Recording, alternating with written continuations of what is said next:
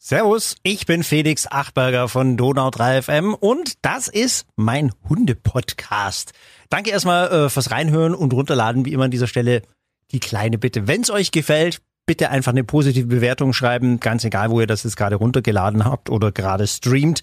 Da würde ich mich unglaublich drüber freuen.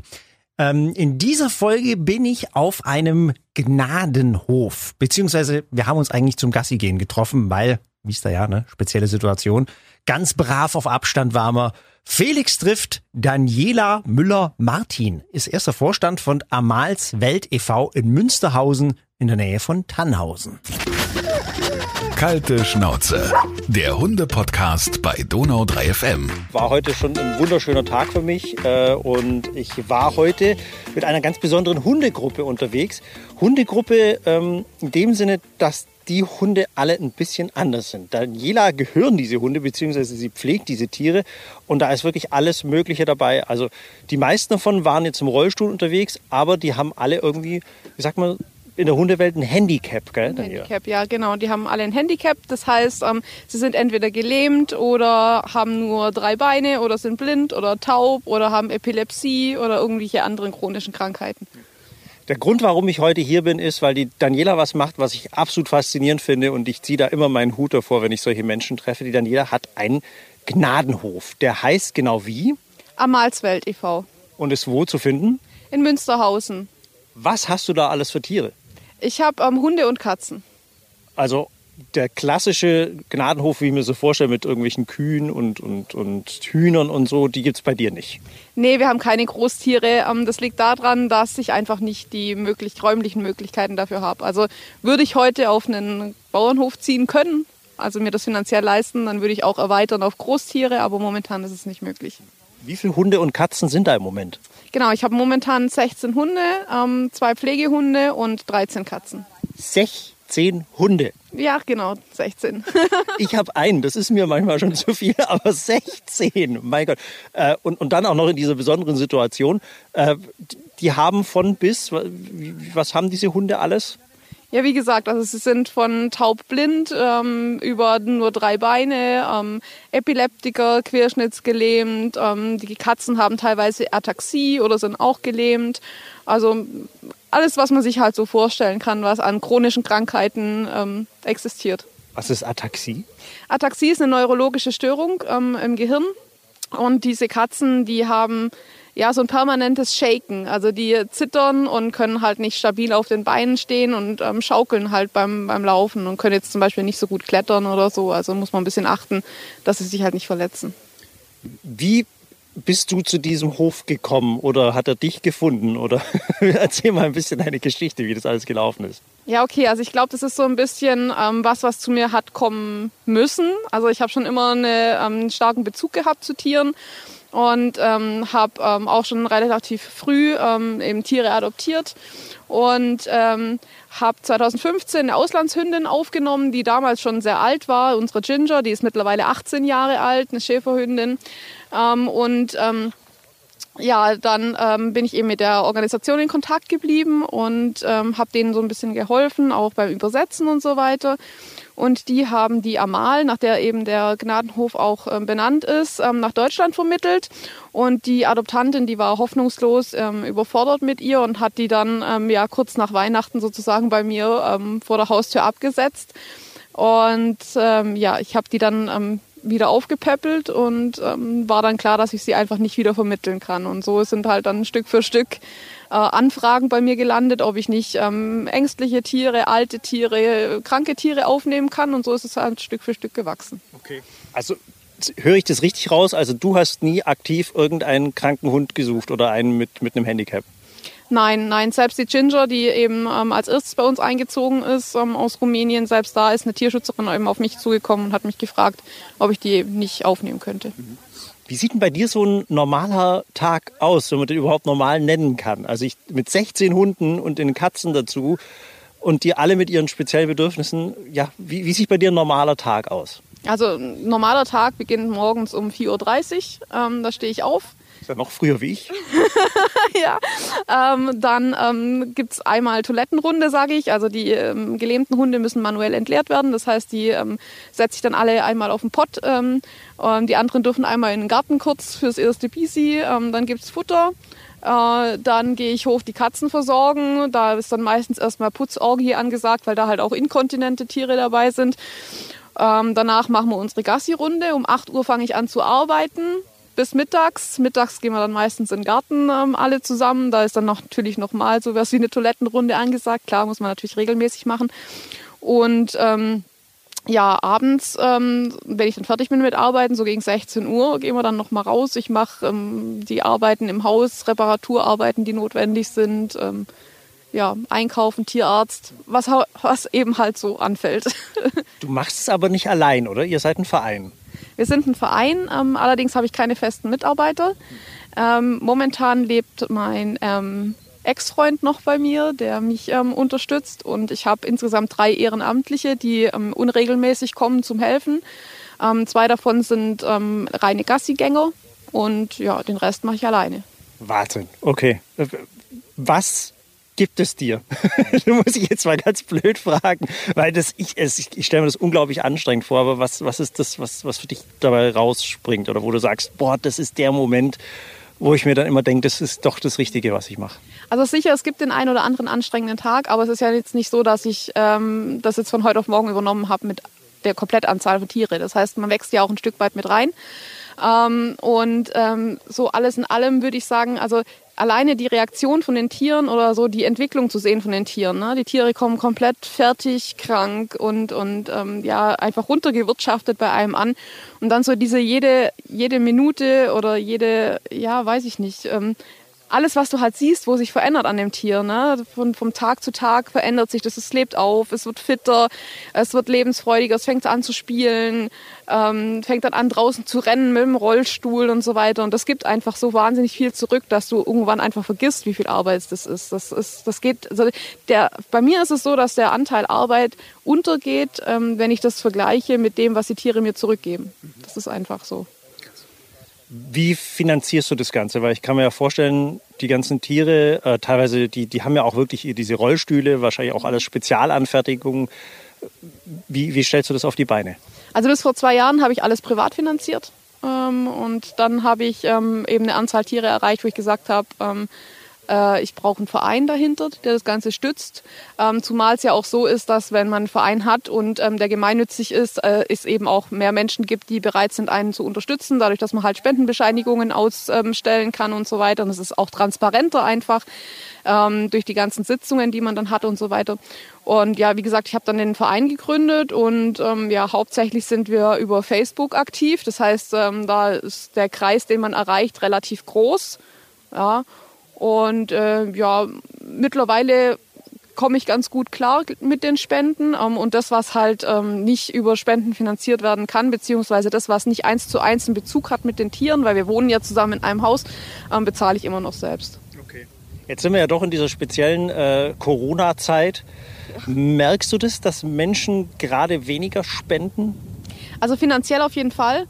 Ähm, Sachspenden ähm, komischerweise sind weiterhin gut vertreten. Also es ist so, wir haben in Ulm ähm, äh, in drei Rewe-Märkten Futterboxen stehen. Welche sind denn das? Weißt du das gerade? Äh, vom Michalik. Okay. Genau. Und ähm, da, die sind weiterhin gut gefüllt. Also gerade mit Katzenfutter, Hundefutter und so weiter. Also da ähm, echt Respekt an die Leute, dass sie immer noch, immer noch so gut ähm, mitspenden. Finanzielle Spenden sind weniger geworden, ja. Die festen Paten zahlen natürlich trotzdem ihre Monatsbeiträge. Die sind irgendwo zwischen 5 und 20 Euro. Ähm, aber ja, klar, die, die freien Spenden sozusagen, die zur freien Verfügung normalerweise so reinkommen über einen Monat, sind schon deutlich weniger geworden. Okay. Jetzt hat sich ja bei dir noch die spezielle Situation ergeben. Äh, du hast gerade ein heißes Telefonat geführt, dass du eventuell äh, das jetzt als Gewerbe anmelden musst und vielleicht auch ein anderes Haus suchst. Was für Ansprüche hättest du denn an eines? Ja, also die, die Problematik ist einfach die, dass dadurch, dass ich jetzt halt öffentlich wirksam arbeite, sich diese ganze Form der Haltung eben jetzt in, in gewerbsmäßig ähm, umwandelt, laut ähm, Veterinäramt.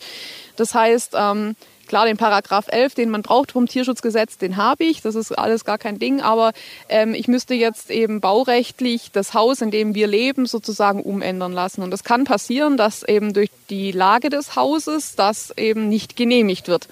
Sprich, ähm, ich müsste dann das Haus, ähm, was mir persönlich ja gehört, müsste ich dann vermieten und müsste irgendwas Neues äh, sozusagen kaufen. Ähm, wenn ich heute was kaufen äh, müsste, dann äh, wäre es wichtig, dass es halt kein, möglichst keine Nachbarn gibt. Also ähm, ja, wie sagt man denn da? Freie, freie Lage, freistehend. Irgendwie halt ja, ganz hinter Pfui ja. Ja, am besten irgendwo an einem Waldrand oder so, nein, keine Ahnung, aber halt auf jeden Fall ohne Nachbarn, Nachbarn möglichst weit weg. Ähm, Gelände, ja, sag ich mal, mindestens 1000 Quadratmeter Grund braucht man, oder weil die Tiere halt auch sehr viel ähm, draußen im Garten verbringen. Ja, und wie gesagt, die gewerbsmäßige Tierhaltung muss halt erlaubt sein dort. Hm. Okay. Alles andere habe ich ehrlich gesagt keine Ansprüche. Also wir haben auch jetzt momentan nur Holzofenheizung und wir leben sehr einfach und ähm, ich renoviere auch alles gerne selber, habe ich überhaupt kein Problem damit. Ähm, aber ja, genau, das müsste halt erlaubt sein, dass man da so viele Tiere hält. Okay. Ähm, du hast jetzt ja vorhin schon auch mal äh, kurz von deinen Hunden erzählt, ein ganz alter dabei, eine Dame, die 18 Jahre alt ist. Ähm, äh, ich finde diese Hunde, also was ich jetzt gerade gesehen habe, so unglaublich, weil die so eine unglaubliche Lebensfreude haben. Ähm, kommen wir noch mal ein bisschen ins Detail auf die Hunde an sich. Äh, wen hat man jetzt heute hier alles dabei? Wir waren eine Gruppe von wie vielen Hunden? Ich habe es schon vergessen zu zählen. Nein, wir hatten jetzt heute äh, vier kleine Rollihunde dabei und ähm, drei mittelgroße Rollihunde dabei.